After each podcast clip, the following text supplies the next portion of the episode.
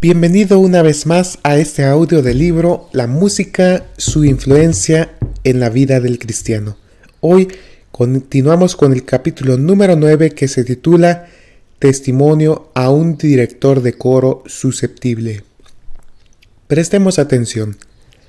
Cualquier cosa que esté relacionada de alguna manera con el culto religioso debe ser digna, solemne e impresionante. La mundanalidad en la música.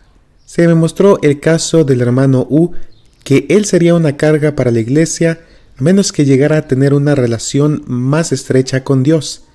Él se ha autoenvanecido. Si se alza alguna observación sobre su proceder, se siente herido. Si cree que se ha preferido a otro en lugar de él, lo toma como una injuria que se le ha hecho.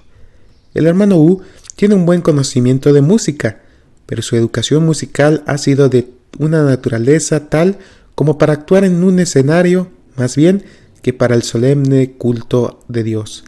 El canto es un acto de adoración a Dios en una reunión religiosa tanto como lo es el hablar, y cualquier rareza o peculiaridad cultivada atrae la atención de la gente y destruye la impresión seria y solemne que debe ser el resultado de la música sagrada. Cualquier cosa extraña o excéntrica en el canto desvía la mente del carácter serio y sagrado del servicio religioso. Música dignificada, solemne e impresionante. El ejercicio corporal para poco aprovecha. Cualquier cosa que esté relacionada de alguna manera con el culto religioso debe ser digna, solemne e impresionante. A Dios no le agrada cuando ministros que aseveran ser representantes de Cristo representan tan mal al Señor y usan el cuerpo para hacer movimientos y adoptar actitudes ordinarias, ejecutando gestos indignos, toscos y no refinados. Todo esto divierte y estimula la curiosidad de los que desean ver cosas extrañas, raras y excitantes, pero estas cosas no elevarán las mentes y los corazones de los presentes. Lo mismo puede decirse del canto. Usted asume actitudes que no son dignas, utiliza toda la potencia y el volumen que puede de la voz, ahoga los acordes más finos y las notas de las voces más musicales que las suyas. Estos movimientos corporales y esta voz desagradable y fuerte no constituyen ninguna melodía, ni para los que escuchan en la tierra, ni para los que escuchan en el cielo. Tal forma de cantar es defectuosa y Dios no la acepta como una melodía perfecta, suave y dulce. No existen exhibiciones semejantes entre los ángeles como las que he visto a veces en nuestras reuniones. Esta clase de notas desagradables y gesticulaciones no se ven en el coro angelical. Sus himnos no rechinan en los oídos. El canto es suave y melodioso, y se hace sin este gran esfuerzo que yo he presenciado. No requiere tanto esfuerzo ni ejercicio físico. No se tocan sentimientos ni se subyuga el corazón. El hermano U no ve cuántos se divierten y cuántos se sienten disgustados. Algunos no pueden dominar pensamientos no muy sagrados y sentimientos de liviandad al ver los movimientos no refinados hechos en el canto. El hermano U se exhibe a sí mismo. Sus cantos no tienen una influencia tal que subyugue los corazones y toque los sentimientos. Muchos han asistido a las reuniones y han escuchado las palabras de verdad habladas desde el púlpito, palabras que han convencido y solemnizado sus mentes, pero muchas veces la forma en que se canta no ha profundizado la impresión hecha.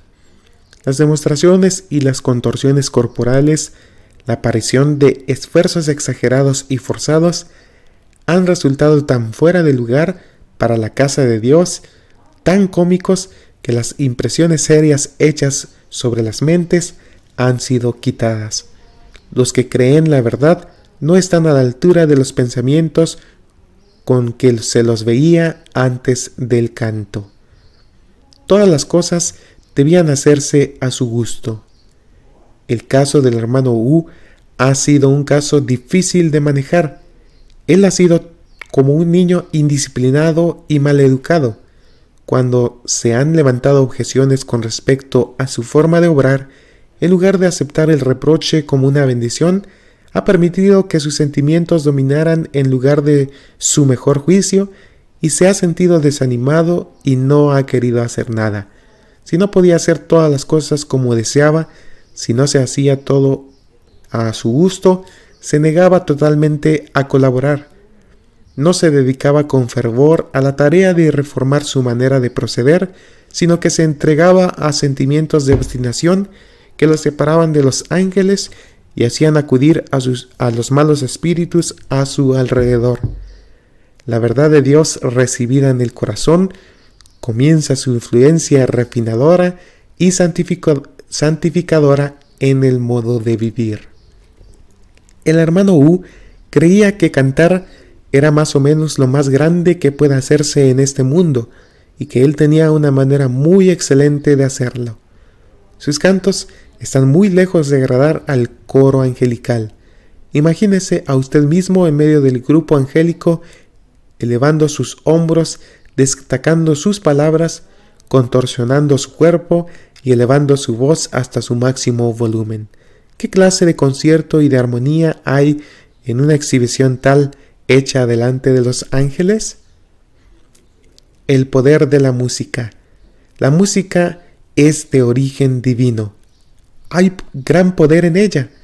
Fue la música de la huesta angelical la que emocionó el corazón de los pastores en las llanuras de Belén y alcanzó el mundo entero. Es mediante la música como nuestras alabanzas se elevan a aquel que es la personificación de la pureza y la armonía. Es con música y con cantos de victoria como los redimidos entrarán finalmente en la recompensa eterna. Hay algo particularmente sagrado en la voz humana. Su armonía y su rasgo sentimental, suave e inspirado por el cielo, excede todo instrumento musical. La música vocal es uno de los dones que Dios ha dado a los hombres, un instrumento que no puede ser igualado y menos aún superado cuando el amor de Dios abunda en el alma. El cantar con el espíritu y el entendimiento es, además, una gran adición a los servicios de devoción en la casa de Dios. ¿Cómo ha sido prostituido este don? Santificado y refinado haría gran bien, quebrantando las barreras del prejuicio y la incredulidad empedernida, y sería el medio de convertir almas. No es suficiente entender los rendimientos del arte de cantar, sino también, junto con la comprensión y el conocimiento, debe, debe haber tal conexión con el cielo que los ángeles puedan cantar por intermedio de nosotros. Los tonos más suaves son ahogados. Su voz se ha oído en la iglesia en, en, forma tan fuerte, tan desagradable, acompañada de sus gesticulaciones tan faltas de gracia, que los tonos más suaves y argentinos, parecidos a música angelical, no se podían escuchar. Usted ha cantado más para los hombres que para Dios. Al elevar su voz en notas fuertes por encima de la congregación, estaba meditando en la admiración que despertaba. Tenía, en realidad, un concepto tan sobresaliente de su forma de cantar que hasta ha creído que debía ser remunerado por el ejercicio de ese don. El amor a la alabanza ha sido el móvil principal de su vida. Este es un motivo indigno para un cristiano. Usted ha querido ser mimado y alabado como un niño. Ha debido luchar mucho contra su propia naturaleza. Ha sido difícil para usted vencer sus debilidades habituales y vivir una vida santa de negación del yo. Bien, con esto finalizamos el último capítulo del libro La música, su influencia en la vida del cristiano. Te deseo muchas bendiciones y que estos principios sean de gran utilidad y bendición para tu vida personal y de manera especial si tú estás dedicado al servicio de Dios a través del canto, puedas considerarlos y asimismo puedas permitir que Dios te guíe y te utilice como un instrumento de bendición. Bendiciones y hasta la próxima.